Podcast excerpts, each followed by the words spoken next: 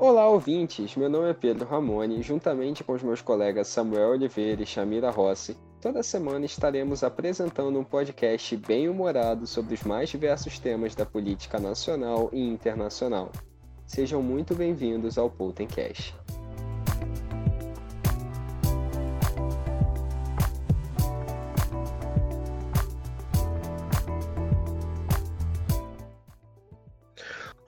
Sejam muito bem-vindos a mais um episódio do Potencast. Meu nome é Samuel Oliveira. Eu sou Shamira Rossi. Eu me chamo Pedro Ramone. Quando falamos de política, mais precisamente sobre o nosso sistema político, podemos considerar os partidos como base forte, quase como viga de sustentação dessa nossa casa chamada democracia. Na história da política nacional, tivemos diversos partidos políticos, alguns extintos, outros redesenhados e que mudaram de nome. Nesse início de 2021, nós temos, segundo dados do TSE, 33 partidos registrados e mais 77 em processo de formação. Mas uma parte muito importante dos partidos acaba sendo pouco conhecida pela população geral, que são as juventudes partidárias. Para nossa conversa hoje, temos o prazer de receber Henri Ferraz, presidente estadual da Juventude do MDB, e Bruno Casuhiro, secretário estadual de Infraestrutura e Obras do Estado do Rio de Janeiro e presidente nacional da Juventude Democrata e da International Young Democratic Union. Sejam muito bem-vindos, Henri, Bruno. Olá a todos, olá Pedro, Samuel, Chamira, olá a todos os nossos ouvintes. Para mim é um prazer poder estar gravando aqui com vocês. Eu que sou formado já em ciência política pela Unirio, vi a empresa Júnior dando cada vez passos né, para estar informando mais a nossa juventude, o nosso curso, estar tá interagindo mais com a política real. Para mim é um orgulho estar participando aqui e dividir esse momento com todos vocês. Muito obrigado. Eu agradeço muito o convite. Acho que a Potência é uma iniciativa é, brilhante. Acredito que a ciência política merece mais respeito. Eu fiz mestrado em ciência política, inclusive, é, no IESP, antigo IUPERJ, e acho que muita gente na academia brasileira, mas principalmente do Rio de Janeiro, é, de certa forma, não valoriza é, a importância da ciência política para a nossa academia, para o nosso conhecimento, nossa atividade de pesquisa e principalmente para os governos. Acho que os governos e o poder legislativo precisam sim aproveitar mais os profissionais que se formaram nessa área, porque isso qualifica as equipes, isso qualifica os secretariados, os governos, e com isso, no final das contas, quem está sendo beneficiado é a população. Portanto, o que eu puder fazer para abrir portas é, para a ciência política e principalmente para essa união entre academia e gestão pública, que infelizmente é uma coisa que nem sempre acontece e que eu acho que deveria acontecer muito mais, eu, eu estarei sempre de, de à disposição para auxiliar. Então, participar aqui do podcast da, da Potência é uma honra, porque entendo que ajuda nessa tarefa. Para começarmos a nossa conversa, é, o que fez vocês entrarem na vida política? Olha, eu, em primeiro lugar, eu, eu, eu gosto de política desde que sou criança. É, assistia o horário eleitoral gratuito.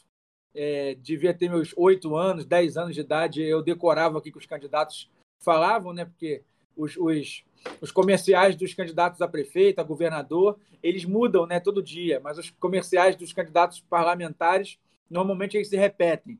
E aí, eu, como quando era criança, eu ia decorando ao longo da campanha. Quando chegava no fim da campanha, eu já falava antes do candidato falar o que, que ele ia dizer.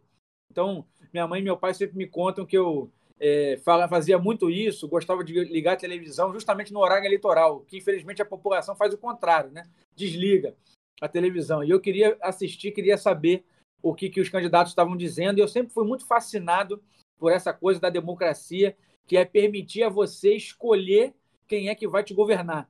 Que a gente hoje já está acostumado com isso, estamos num regime democrático aí desde 85, mais ou menos, da redemocratização. Mas se a gente parar para pensar e comparar com países que ainda são autoritários, o fato de você ter pessoas na televisão tentando lhe convencer de que as propostas dele são as melhores e de que, governado por ele, você vai ter uma vida mais feliz e mais confortável, mais segura e mais saudável. Isso é uma coisa espetacular. Você ter o direito de, de ouvir todas essas propostas e, ao final, fazer a sua decisão no dia da eleição. Então, eu sempre fui muito fascinado por isso, sempre gostei. Quando eu tinha meus 12 anos de idade, eu me envolvi muito, mesmo criança, na campanha do então é, candidato a prefeito César Maia. César Maia já havia sido prefeito é, entre 93 e 96. Estava vindo candidato de novo a prefeito no ano de 2000. Eu estava com meus 12 anos de idade, justamente nessa época. Ele venceu a eleição contra o Luiz Paulo Conde. É, e eu comemorei muito com a minha família e tal, a vitória do César Maia. Embora eu não tenha sido eleitor, eu convenci a família toda a votar nele. Quando eu fiz 16 anos, eu tirei o título de eleitor só para poder votar na reeleição do César Maia em 2004. E aí é, eu já passei aí, já estava no ensino médio, já estava com 16 anos, estava no segundo ano, né, como chamava do ensino médio. E aí eu ia de boné, na época tinha boné, camiseta dos candidatos. Eu ia de boné do César Maia para o colégio. Aí o, o, o, inspetor do colégio dizia para tirar o boné na entrada do colégio, que não podia entrar de boné. Aí eu tirava, escondia na mochila. Quando chegava na sala de aula, eu botava de novo e ficava dizendo para os alunos que tinham título de eleitor que eu queria que eles votassem no, no, no, César Maia. Até hoje eu tenho esse boné guardado lá em casa e eu é, ali comecei a me envolver mais na, na, na, questão das campanhas, de pedir voto e tudo mais. Aí eu fui fazer vestibular, eu queria fazer vestibular para ciência política. É, infelizmente, naquele momento, a Unirio, que é da onde a Potente né, é, faz parte aí, eu, eu, a Unirio não tinha, em 2005, o curso de, de ciência política ainda. Eu, então, para fazer vestibular para ciência política, seria obrigado a ir morar em Brasília ou em Santa Catarina. E meus pais são professores de ensino médio. É, eu sou de uma família de classe média baixa, de, de Campo Grande, na zona oeste do Rio. E a gente não tinha recurso para eu poder ter casa, comida e roupa lavada, mesmo que fosse num quarto alugado, é, em outro estado. A gente não tinha essa condição financeira. E eu tinha que morar no Rio de Janeiro, porque era onde eu tinha um teto, né? É, é para morar, casa, comida, roupa lavada, para poder ter é, condição de me dedicar aos estudos. E aí eu fiz vestibular para direito, porque eu não tinha uma, uma faculdade pública oferecendo ciência política. Eu até cogitei fazer ciências sociais, mas aí a minha mãe disse que eu ia acabar virando professor de sociologia é, e que eu ia ser mal remunerado, igual ela e meu pai eram. Eu acho muito injusta a remuneração que os professores recebem no Brasil, mas eu era obrigado a ser realista e concordar com o que ela estava falando. Então eu acabei fazendo é, prova para direito, passei para o FRJ, cursei meus cinco anos na, na FND, é, pegando o trem de Campo Grande para o centro da cidade. Não sou uma pessoa que desconhece as mazelas da população, ao contrário, sempre vivenciei essas mazelas junto com, com as classes mais humildes da população. E quando estava é, durante a minha faculdade de Direito na UFRJ, eu li uma entrevista do, do, do, César Maia, ele era prefeito ainda, isso era 2007, é, eu era muito fã dele, meu pai comprou uma revista que tinha uma entrevista com ele, e nessa entrevista ele dizia que ele respondia os e-mails dele pessoalmente, que você podia mandar um e-mail para ele, que mesmo ele sendo prefeito, ele responderia ao cidadão. Eu então resolvi testar, mandei um e-mail para ele, para minha surpresa, ele não só me respondeu o e-mail, como me convidou para almoçar com ele na Prefeitura do Rio. Eu fiquei muito honrado com o convite de almoçar, corri no calçadão de Campo Grande, comprei calça nova, camisa nova, sapato novo, que eu ia almoçar com o prefeito. Pesquisei como é que comia com três garfos e três facas, que eu achava que ia ser um banquete na prefeitura. Chegando lá, uma comida simples, uma mesa simples, uma pessoa simples, que eu já admirava como político, passei a admirar como ser humano, e que naquele dia me convidou a integrar a Juventude do Democratas. Eu, então, é, respondendo a pergunta de vocês, eu entro na política, né, passo a gostar de política muito novo, mas eu entro num partido político, numa juventude partidária, com 19 anos, a convite de César Maia, nesse almoço na Prefeitura do Rio. Samuel, eu entrei na vida política de um modo um pouco curioso. É, eu tinha acabado de passar no vestibular para ciência política, esse foi em 2010, já sou velhinho. É, e aí, aqui na minha rua, tinha uma liderança de um candidato a deputado. Eu tinha passado para 2010.2, ou seja, não estava tendo aula ainda, porque antigamente a campanha era mais longa. E aí minha mãe veio me falar, Henrique, o deputado está te chamando né, no portão. Eu, mãe, pelo amor de Deus, mãe, que deputado me chamando? Tá doida? O deputado vai vir aqui em casa querer falar comigo? Quem sou eu? Ela, meu filho, o deputado está aí, vai lá no portão, ele está querendo falar contigo. Eu falei, mãe, isso não existe, o deputado não vem aqui em casa falar comigo. Enfim, depois de eu ficar retrucando minha mãe, fui lá, de fato, um candidato a deputado, né, que estava no meu portão, que essa liderança aqui da minha rua tinha falado para ele que eu tinha passado em ciência política, que era um, um garoto muito estudioso, um trabalhador, e ele falou: Ó, oh, tu vai trabalhar comigo, tá estudando ciência política, tu vai trabalhar comigo. Eu achei que era, ah, isso daí é a promessa que o vento leva. Mas beleza, ah, você é aqui da minha cidade, vou dar o meu voto para você. Se eu não me engano, foi meu primeiro voto também para deputado estadual. E peguei um votinho assim da minha mãe, da, de alguns parentes, mas eu não me engajei na, na campanha dele. E aí passou o tempo, não falei mais com ele, estava é, estudando ciência política já, eu era bolsista do, do PET, uma bolsa, se não me engano, de 400 reais por mês, e eu sou morador de Belfor Roxo, continuo até hoje. 400 reais era praticamente só a passagem que eu tinha para a faculdade. Né? ônibus, metrô, etc e tal. E eu necessitava de ter recursos a mais para poder me manter na faculdade. Né? Tudo bem, eu recebia a pensão do meu pai, mas eu necessitava gastar dinheiro a mais com xerox, livros, né? alimentação. Até porque na minha época não tinha ainda o, a lanchonetezinha tipo móvel que foi instalada lá no, no pátio. Então era mais caro né, estudar na universidade. Então eu falei, cara, isso daí eu já estava acho que no terceiro período, falei, pô, tem aquele deputado que me prometeu eu ia trabalhar com ele, acho que agora é hora de ir lá cobrar. Então fui na LERJ, ele tinha sido eleito, e ele falou, não, que bom que você veio, sabe? Eu inspirado, né, pelos nossos professores que falavam que nós éramos a elite pensante política do estado do Rio de Janeiro, que nós éramos as pessoas que iam colocar, sabe, enfim, a teoria junto da prática. Fui todo, sabe, petitufado. É, falei com ele, falei, não, estou estudando ciência política, estou aprendendo muito, eu tenho muito a contribuir para o gabinete e tal. Né, ele, claro, né, me tratou muito bem e falando, faz o seguinte, você vai começar aqui né, para entender mais da política, que você está entendendo a teoria, você vai entender a prática, você vai estar aqui na juventude, que vai me apoiar para a eleição de prefeito em 2012. Isso foi no fim de 2011. E aí, então, eu comecei a me engajar com a juventude partidária, né, tive mais próximo do mandato dele, tive na campanha em 2012 e desde então não, não parei mais. Inclusive, né, como foi em 2011, né, no fim do ano eu completo 10 anos já de política. E tudo surgiu desse modo que eu estou contando para vocês. Bom, a gente gostaria de saber o que fez você escolher o seu partido, né? Que te incentivou aí para o MDB. Eu entrei, como eu falei, na política em 2011 não foi no MDB, porque esse deputado ele era de outro partido, mas foi em 2013 que eu me aproximei do MDB. É, como eu estava começando a ter uma divergência de pensamento já com esse meu deputado, né, quer dizer, deputado no qual eu entrei na política, e o pessoal do MDB já estava me, me, convidando, principalmente na parte do movimento estudantil. Estava chegando próximo de período de congresso da Uni, né, eu estava vendo que o MDB estava debatendo muito questões de juventude, era uma juventude muito mais ativa do que é hoje. É, tinha uma grande quantidade de seguidores, é, a gente tinha uma influência do MDB no Estado muito grande.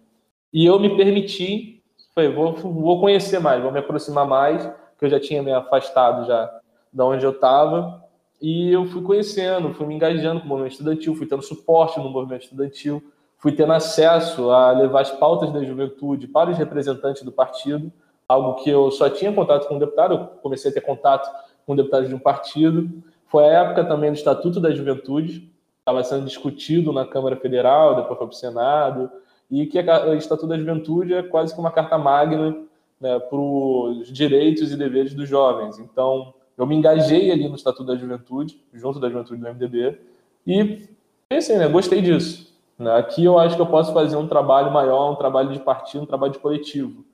Né? Claro, nem todos, cada pessoa vai com um, um interesse diferente para os partidos ou para né, movimentos políticos. E eu gostei dessa parte, o movimento estudantil, o Estatuto da Juventude, políticas públicas para a juventude. Em 2013 eu vi que o MDB era o, o partido que mais trabalhava essa questão. Eu tenho respeito a todos os partidos, cada um defende a pauta de juventude de um, com a sua própria ótica, sabe? Nem todos foram 100% Estatuto da Juventude, outros estavam em algumas outras pautas, mas eu me reconheci nessa pauta do, do MDB e achei que ali eu poderia fazer um trabalho maior, poderia crescer mais também. E quando a gente fala em partido político, é, pouco, na verdade, se apresenta das suas juventudes. E o que vocês podem falar das suas respectivas juventudes partidárias? Um pouco, não só do papel dela, mas de como ela é organizada, Olha, a juventude do Democratas, ela segue muito, é, como acabamos de, de, citar aqui, essa escola do, do César Maia. César Maia, quando prefeito do Rio, na primeira vez, ele formou dentro da, da gestão pública quadros como Eduardo Paes, que agora é o prefeito do Rio, quadros como o próprio filho dele, é, é, o, o, Rodrigo Maia, que foi até pouco tempo atrás presidente da Câmara dos Deputados, é, mostrando aí o seu, o seu, seu talento. E ele, e ele é, fez parte é, da gestão pública na gestão seguinte do, do, do Luiz Paulo Conde, mas obviamente já caminhava com o pai politicamente, eleitoralmente, fazia campanha junto com o pai. Teve outros nomes que se tornaram deputados estaduais, como o deputado João Pedro, deputado Rodrigo Dantas, deputado Eider Dantas, o atual presidente da Câmara de Vereadores, o vereador Carlos Caiado, aqui do Rio de Janeiro, todos eles, de certa forma, passaram pelas mãos do prefeito Cesar Maia, e ele sempre teve essa escola de formação, digamos assim, de novos líderes. Eu devo ter sido, provavelmente, aí da terceira ou quarta geração de pessoas que ele, que ele formou. É, acredito que a, a, juventude do Democrata segue muito essa escola de acreditar nessa, nessa mescla entre conhecimento acadêmico, conhecimento é, intelectual e prática política. Cesar Maia, em palestras conosco, ele, ele não só nos recomenda é, como balançar a bandeira, como entregar o, o, panfleto, como pedir o voto, mas também nos recomenda qual livro a gente tem que ler, qual documentário a gente tem que assistir, que tipo é, é, é de conhecimento a gente tem que buscar ter para ter uma prática política mais qualificada. Portanto, é, não só pela admiração que eu tinha por ele, mas justamente por ser um cara que fez direito na graduação, depois fez mestrado em ciência política. É, eu sempre é, tive muita facilidade de enxergar essa importância da, da mescla da academia com a, a, a prática política. E é, eu acho que esse é o grande valor da nossa juventude. A juventude do democrata, sendo muito franco, ela não é uma juventude de milhares de pessoas, ela não é uma juventude é, que preza é, por um quantitativo a qualquer custo. A gente preza por um, um, um qualitativo. A gente entende que ter quadros que estão sendo preparados para serem futuras lideranças, não só para serem os militantes, mas serem os próximos candidatos, os próximos secretários, os próximos deputados e vereadores, eu acho que esse é o grande foco da, da nossa juventude, a formação política, o preparo de, de, de, quadros jovens que possam ocupar posições de destaque. E eu tenho muito orgulho de ter feito parte, digamos assim, dessa escolinha e de ter chegado justamente no objetivo desse processo, que é hoje ser secretário do governo do Estado. Eu meio que completei esse ciclo. Eu comecei, estudei, me, me, me preparei não só na vida acadêmica, mas dentro do partido, e justamente cheguei a ocupar hoje uma posição de gestão por unir a militância política com o conhecimento técnico que me permite eh, fazer a gestão do dia a dia aqui da secretaria. Na hora H, é, é muito importante para o jovem, claro, saber pedir o voto, saber panfletar, saber bandeirar, entender como é que funciona uma campanha eleitoral. Mas ele não vai ter condição de ser um deputado, um vereador, um secretário, um prefeito, um presidente da República de qualidade e que sabe o que está fazendo se ele também não tiver a parte do conhecimento técnico. Então, acho que unir essas duas coisas sempre foi a bandeira da nossa juventude democrática. Então, Pedro, como você está me perguntando, as pessoas é, acabam esquecendo, não tendo né, a noção sobre a importância da juventude. Se a gente for pegar a juventude do PDT, né, na verdade nem do PDT, do que se tornou o PDT mais à frente, quando você tinha grandes quadros, né, a juventude foi muito importante, porque você prepara né, os quadros que ou estarão disputando os pleitos, ou estarão fazendo política, seja como gestor, seja como articulador, seja com as diversas funções que a política tem. Com a juventude, ponto um, como eu contei, eu entrei já na época que o Estatuto da Juventude estava sendo muito debatido. E a juventude do MDB teve uma importância muito grande, porque nossa presidência nacional, nossa executiva nacional, né, os presidentes estaduais estavam indo em Brasília, batendo na porta de gabinete dos deputados e dos senadores, falando da importância do Estatuto da Juventude, falando que tem que ser aprovado, porque o jovem estava sendo sempre colocado de lado.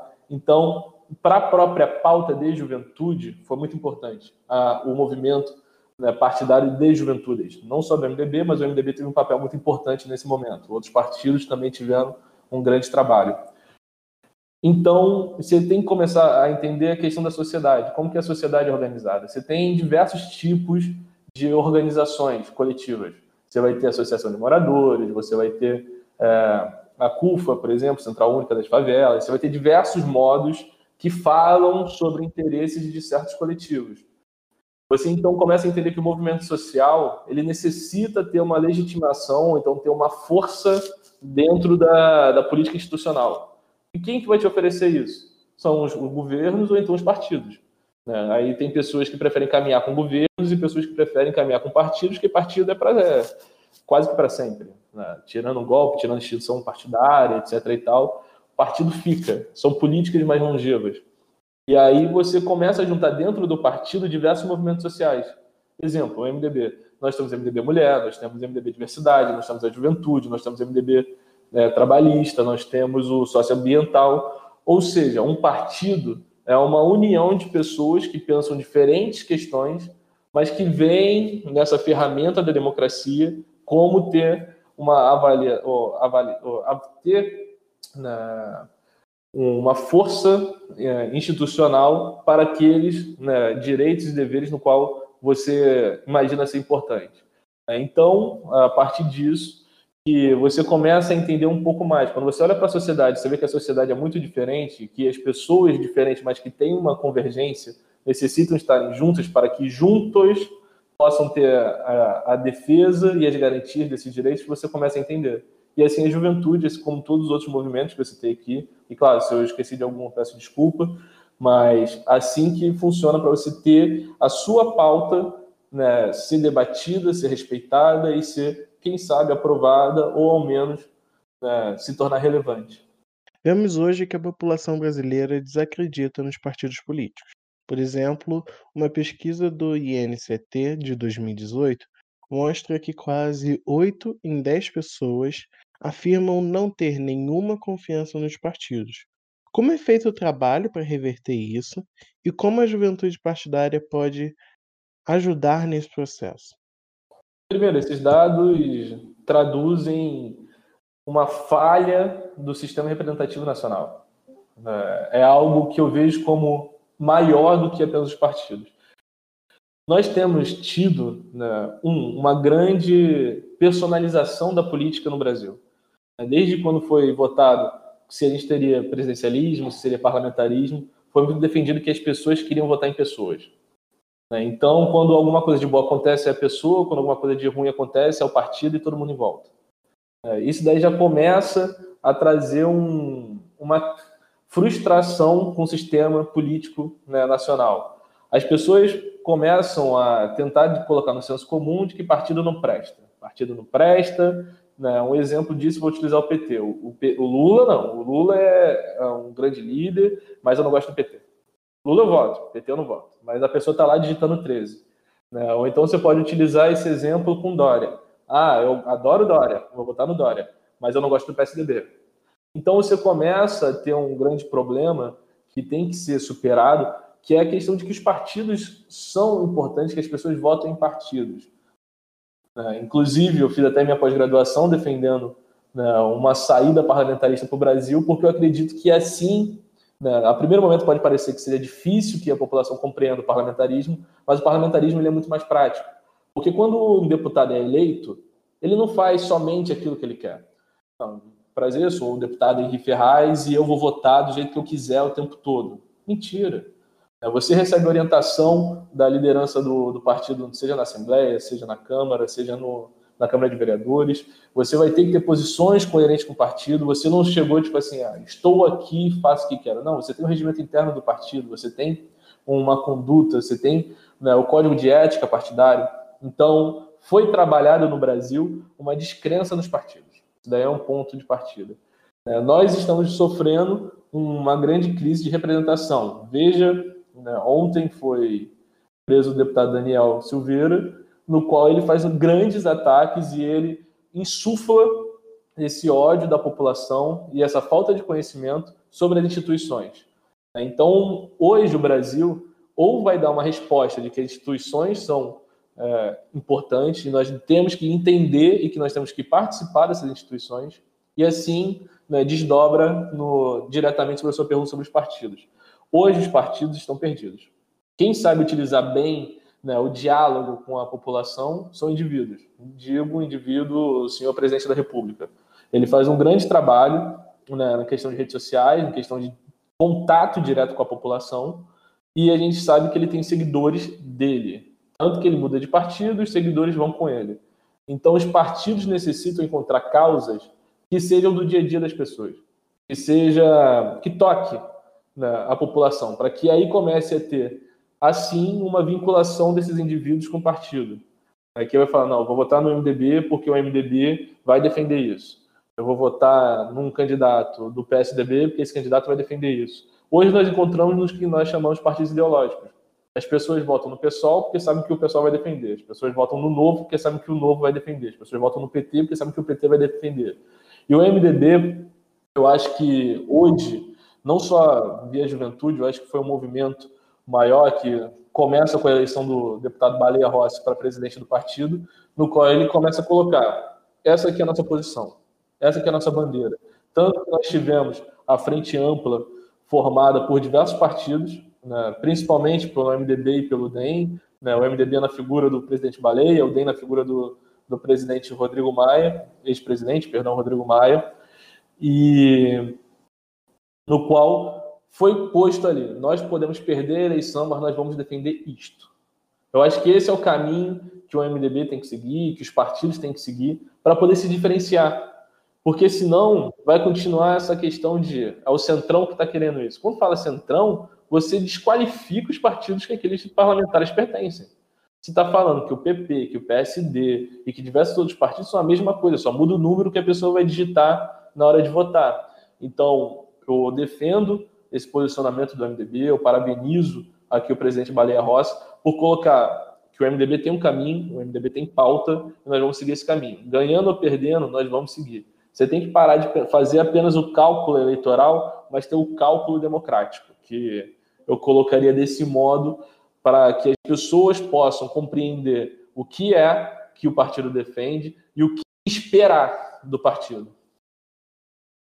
Eu entendo que a desconfiança que existe com relação aos, aos políticos e aos, e aos partidos, ela se deve muito pelos episódios que a população tem assistido, principalmente nas últimas décadas, de não só de corrupção, mas de incompetência. E acredito que essa combinação de desperdício de dinheiro com desvio de dinheiro, ela é uma combinação né, explosiva e que, obviamente, na medida em que vai sendo exposta pela imprensa corretamente todo dia, isso vai gerando um desgaste é, junto à população. Muita gente fala de nova política, mas eu não, não, não entendo bem o que, que significa a tal da nova política. A nova política é só é, ser jovem de idade? nova política é nunca ter sido político antes, mas eu acho que ser jovem de idade ou nunca ter sido político antes não garante valores. Eu acho que a nova política nada mais é do que a população querer voltar a ver valores que algum dia ela viu na política brasileira e que deixa, é, nos últimos tempos, ela deixou de ver, claro que com honrosas e, e devidamente mencionadas exceções. Portanto, é, a, a, eu acredito que a tal da nova política nada mais é do que você falar a verdade, do que você não prometer o que você não pode cumprir, do que você ter honestidade ética quando o dinheiro público passa pelas suas mãos. Então eu não vejo isso como novo, eu vejo, na verdade, como uma retomada de valores que um dia a política teve e que ela precisa voltar a ter. Valores éticos, valores de gestão, valores é, é de compromisso com a palavra dada, Portanto, eu acho que se você chega para um cidadão e fala assim: olha, esse cara aqui, ele não mente para você, ele não te promete o que ele não pode cumprir, ele não rouba o seu dinheiro e ele não é incompetente, ele sabe o que ele está fazendo. Eu acho que para as pessoas isso é nova política. Mas isso não significa necessariamente ser jovem ou ser, ou ser, ou, ou ser novo na política. Significa é, ser verdadeiro, ser honesto e, e ser competente. E, e é isso que eu acho que a gente tem que buscar ser. Na medida em que é, é, o cenário é esse, eu acho que se os partidos políticos têm uma tarefa onde eles podem é, é, renovar essa credibilidade da política, e se as juventudes partidárias têm uma tarefa onde elas podem colaborar com seus partidos nesse sentido, é exatamente, primeiro, apresentar novas opções para o eleitor, formar novas lideranças, novos quadros que possam se apresentar para o eleitor como é, alternativas. Em segundo lugar, que essas alternativas sejam justamente bem preparadas para saber o que estão fazendo no trabalho delas é, e pessoas honestas que não usem a posição para se locupletar, para se para pensar no seu próprio interesse, não no, no, interesse público. Portanto, acho que os partidos políticos, é, é, digamos assim, os mais experientes, eles precisam aprender a cortar na própria carne e quando existem casos de desvio, é, é, dentro dos seus partidos, dar uma satisfação à sociedade tomando providências. Não passar a mão na cabeça, não empurrar com a barriga. E no que diz respeito à juventude do partido, acho que cabe à juventude, em primeiro lugar, pressionar que o partido tome essas atitudes. Né? Ser uma voz é, conectada com a sociedade dentro do partido. E, em segundo lugar, formar, dentro da juventude, ter um trabalho de uma escola de líderes que possa apresentar ao eleitor novos nomes, mas não apenas novos nomes.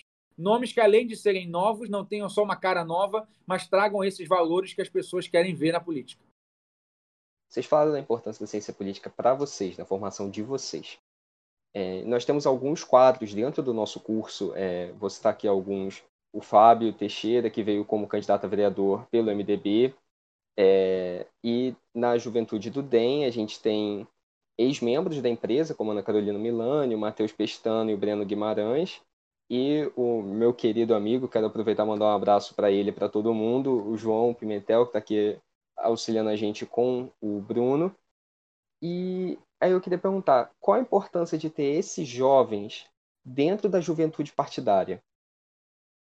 Olha, no que diz respeito aos quadros da juventude partidária, eu acho que qualifica é, o que a juventude pode apresentar para a sociedade, qualifica o que a juventude pode dizer para atrair novos jovens.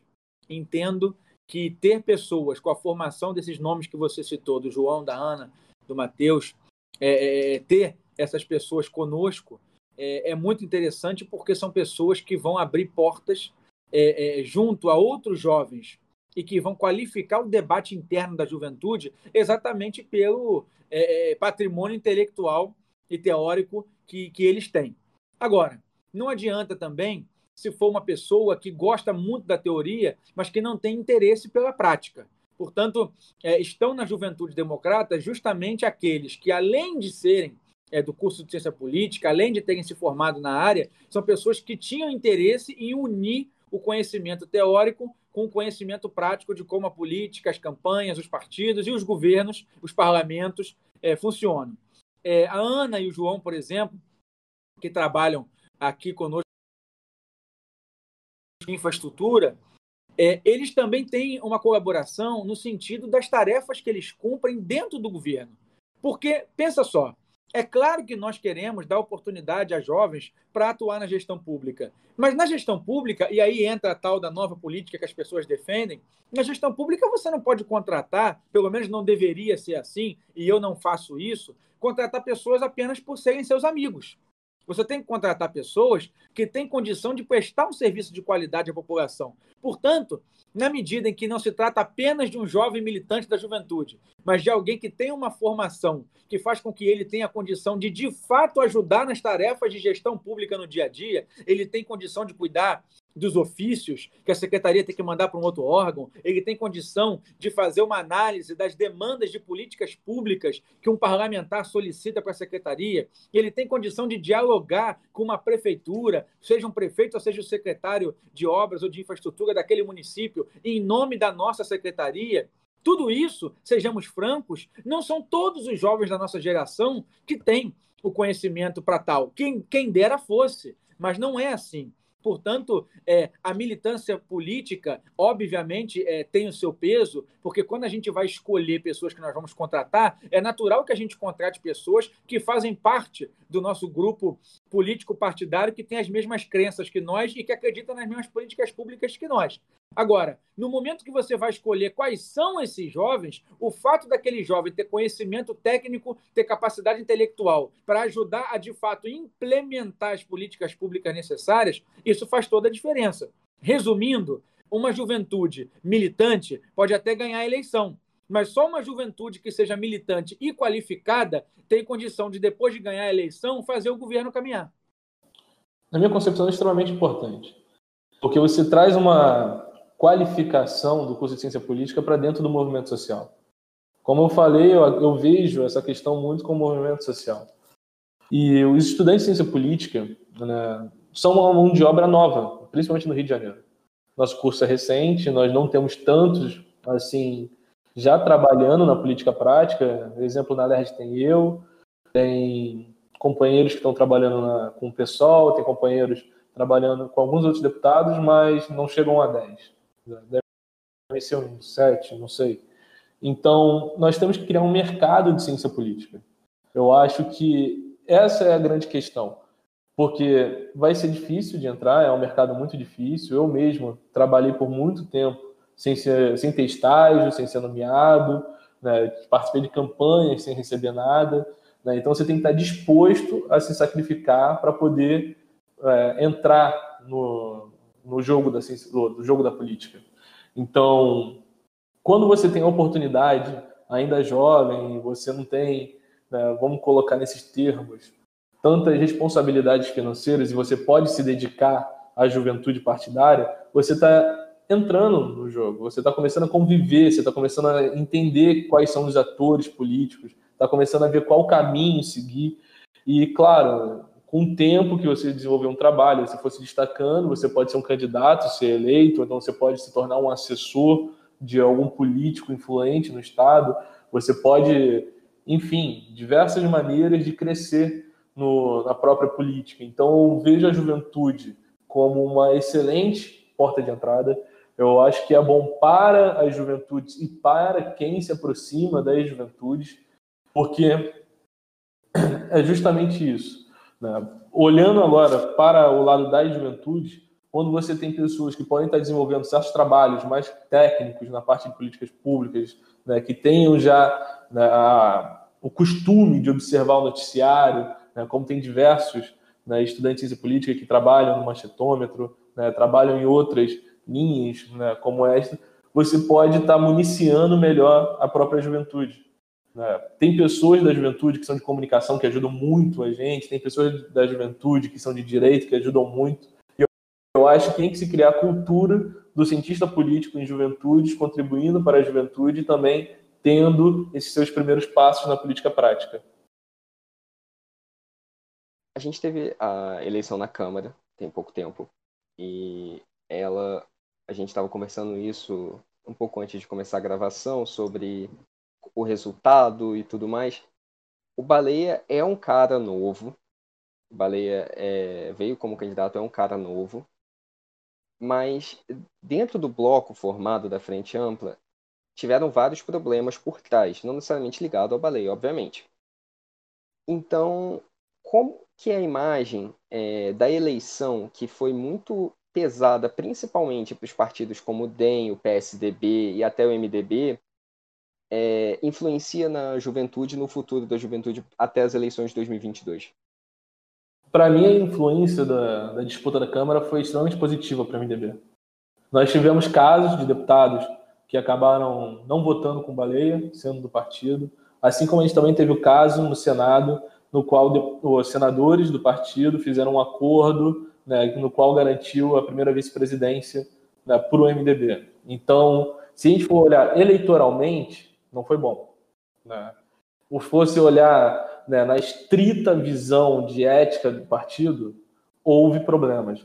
Mas se você for olhar agora na big picture da coisa, né, nós saímos com um candidato que conseguiu né, unir partidos de diferentes perspectivas, de diferentes ideologias. Nós conseguimos ter bandeiras bem postas. Ficou bem claro que o MDB defende a democracia acima de tudo. Nós resgatamos essa nossa história, com certeza o doutor Ulisses ficou feliz com a postura que o presidente Baleia é, teve durante todo esse processo. Nós colocamos a nossa linha, nós vamos até aqui, além daqui nós não vamos. Então, isso, na minha concepção, para o MDB é muito importante, porque o MDB deixa claro quais são os caminhos que eles vão seguir. A pessoa vai votar no MDB sabendo que o MDB vai defender esses pontos aqui. Democracia e vacina para todos foi o nosso lema. Né? O Baleia falava isso em todos os lugares. Nós temos que defender a democracia, nós temos que colocar né, essa questão como cerne da nossa república e nós temos que vacinar todos. Nós não temos que ficar tendo posicionamentos contra a ciência, nós não temos que buscar saídas milagrosas onde não existem. Então, vamos agir firme. Né? O MDB deixou bem claro que nós temos um sistema tributário né, que enlouquece qualquer pessoa. Seja se você é o trabalhador, seja se você é o empregador. Você olha para aquela coisa e você fala, nossa, como que eu ou começo a partir da onde aqui, ou então isso daqui está certo ou não está certo? O MDB deixou bem claro que nós temos que ter reformas no, no nosso Estado, mostrou qual é, são o, o, o que nós acreditamos e colocou as pautas bem claras. Então, na minha concepção, o MDB saiu mais forte, né, porque nós perdemos eleitoralmente, mas nós ganhamos programaticamente. Eu acho que essa é uma questão que passa a ficar bem claro no partido que ganhar a qualquer custo não vale a pena. Nós temos que ter nosso limite.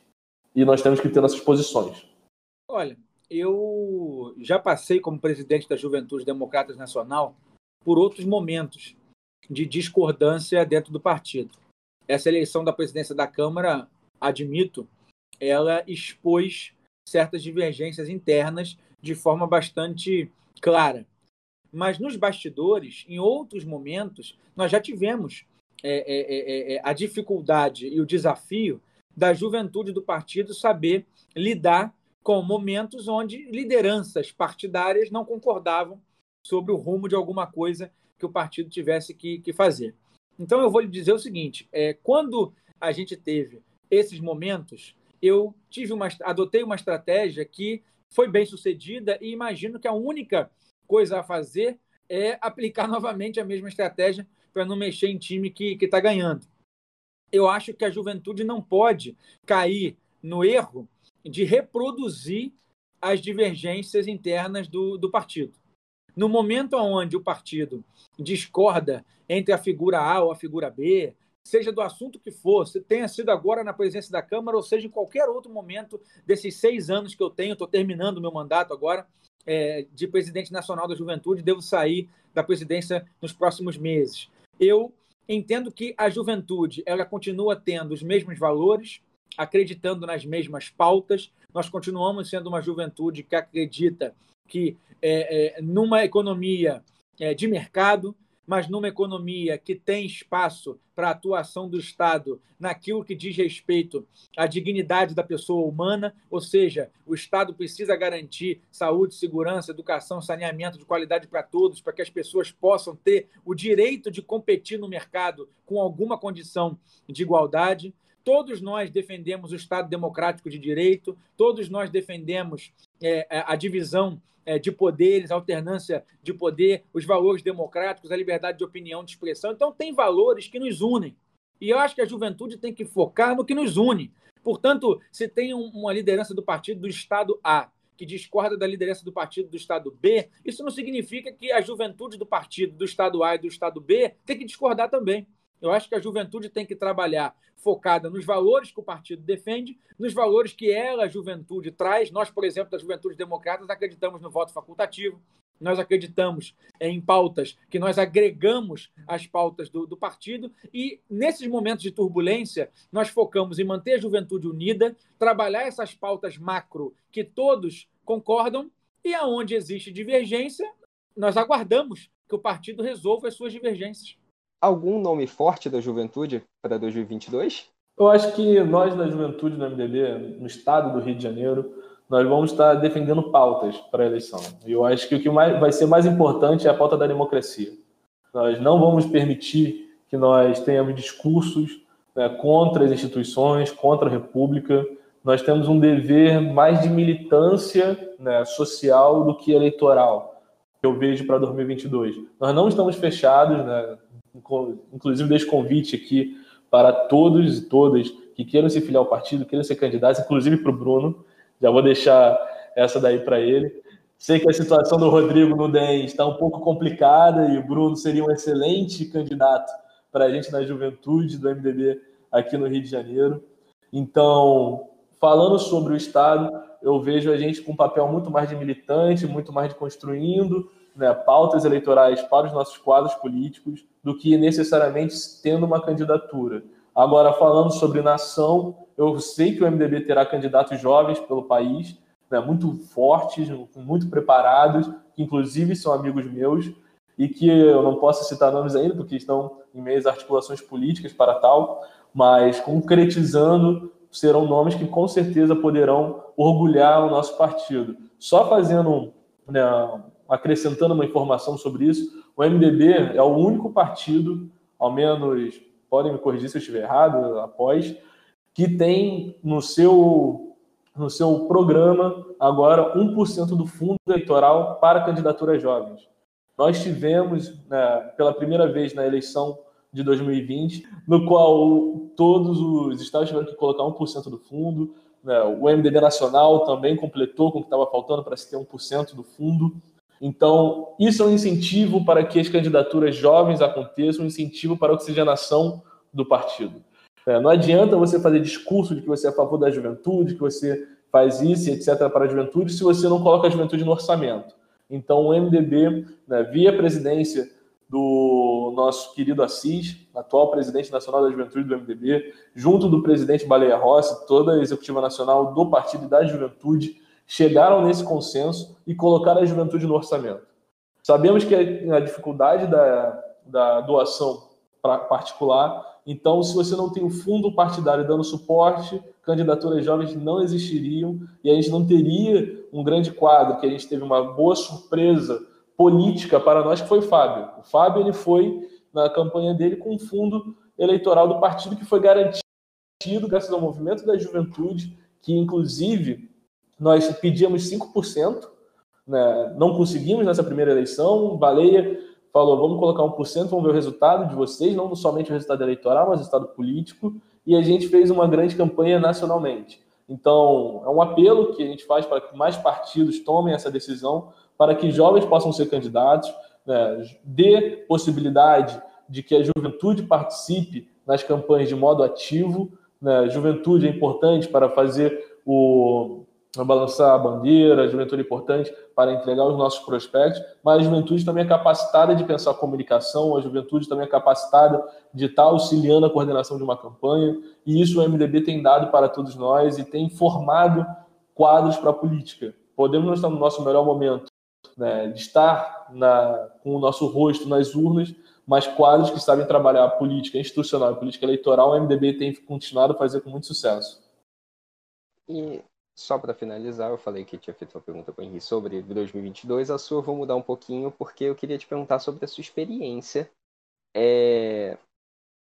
A sua experiência como presidente de um organismo partidário é, de juventude internacional. É, como que isso agrega também na sua presidência, você falou que está no final, da Juventude Democratas, e na, no seu trabalho em si na política?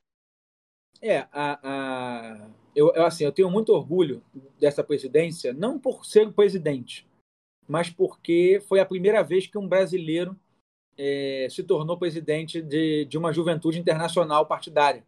Nós temos a juventude de centro e centro-direita, que é a que eu hoje sou presidente, que é a juventude da União Democrata Internacional. Existe uma juventude mais é, é, é liberal, libertária praticamente, e existe uma juventude de esquerda, né, que é a juventude socialista. Essas juventudes, elas nunca tiveram um brasileiro presidente. Portanto, é, eu tenho orgulho de representar o meu país, é, é, a minha cidade, né, meu estado e a meu partido nessa, nessa presidência.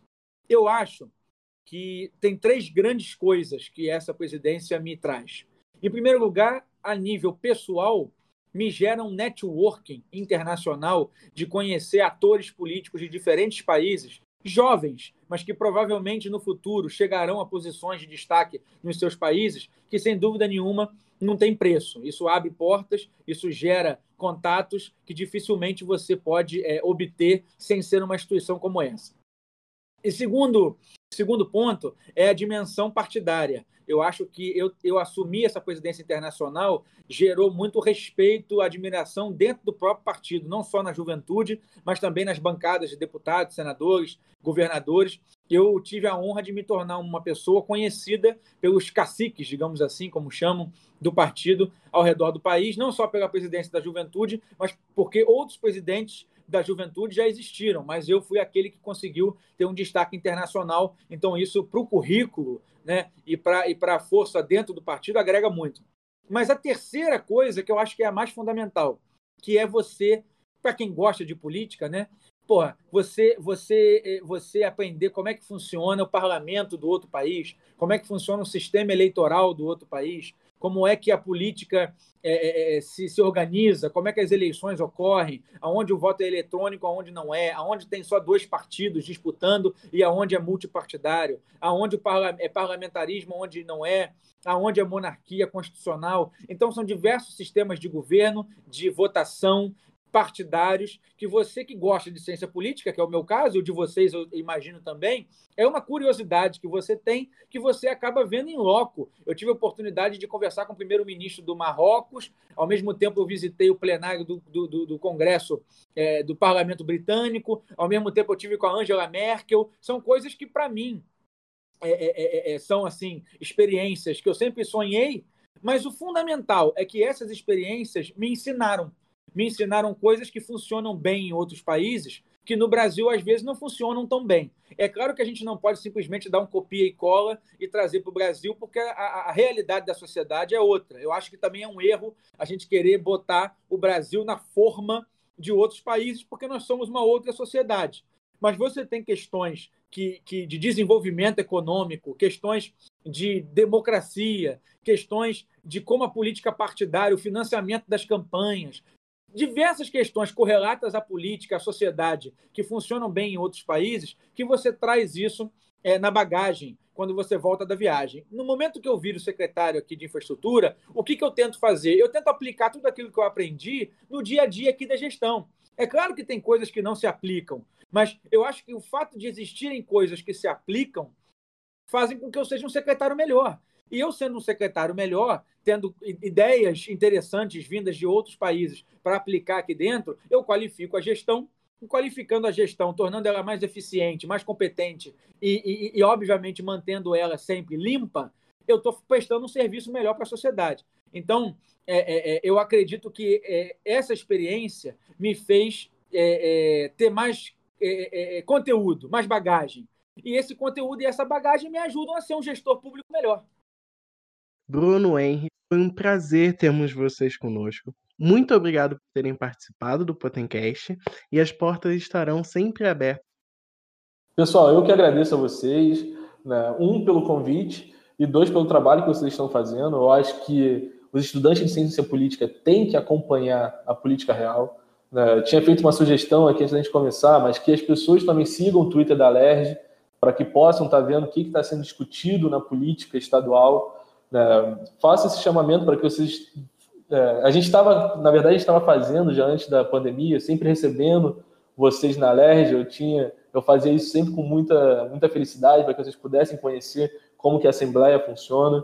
Eu acho que tem que ter essa veia prática. Né? E a empresa júnior de vocês tem feito isso tanto né, nas campanhas que eu fiquei sabendo que vocês atuaram, com agora com o podcast, vocês debatendo o que está acontecendo. Eu acho que isso é fundamental para o nosso curso, porque eu sou, quero agradecer a todos os professores que ajudaram na minha formação, sou muito grato a todos, mas nós podemos acrescentar um pouquinho. A gente pode olhar mais para o Rio de Janeiro, a gente pode entender mais o cenário estadual, né, que cada estudante também queira acompanhar mais seu município para ajudar na sua formação. Né? Então, eu que agradeço a vocês. Para mim é um orgulho ser parceiro de ciência política. Me formei, mas eu não abandono a Unirio e não quero abandonar nunca. Então, sempre me convidem. E quero agradecer aqui o Bruno. O Bruno é uma pessoa que eu tenho um grande carinho, sabe? Tenho uma grande admiração por ele, pelo Antônio Mariano, que é o chefe de gabinete dele, presidente da juventude do DEM no, no município. E são amigos. Eu acho que na política você faz amigos, você constrói cada vez mais. Como eu tenho amigos na juventude do PT, tenho amigos na juventude do Republicanos, tenho amigos na juventude do PSC, e isso faz com que a democracia, você viva mais a democracia, que você compreenda que, sim, né, é concreto, é real. Então, isso é, eu queria deixar essa mensagem para todos os estudantes, todos os ouvintes, sejam parte da política prática, se preparem para sofrer no início, é normal, todo mundo sofre, mas para quem gosta de política é recompensante.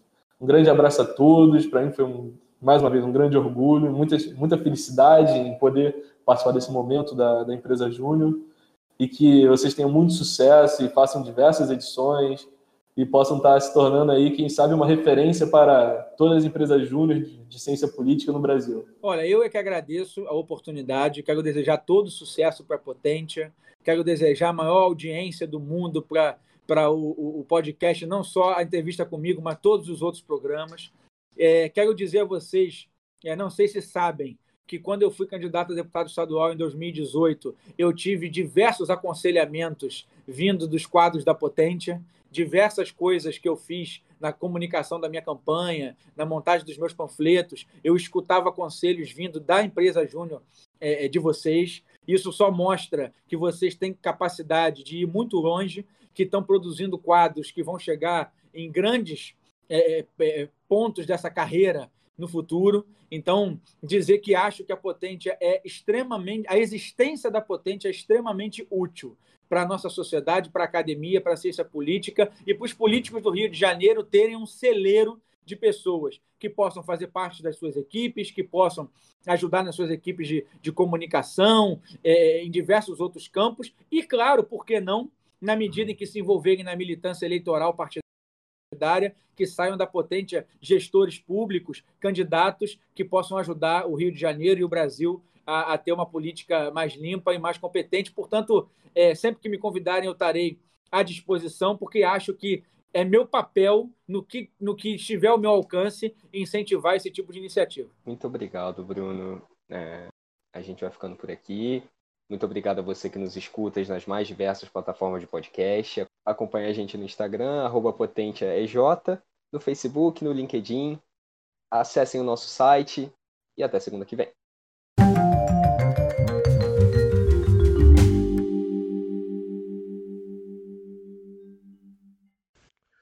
Potencast é uma produção potente, assessoria e consultoria política.